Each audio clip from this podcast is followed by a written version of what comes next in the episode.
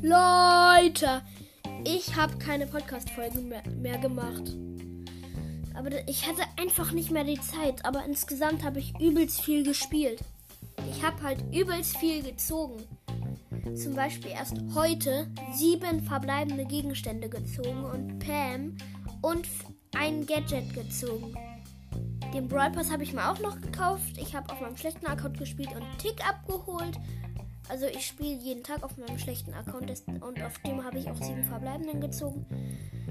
Und Pam und so.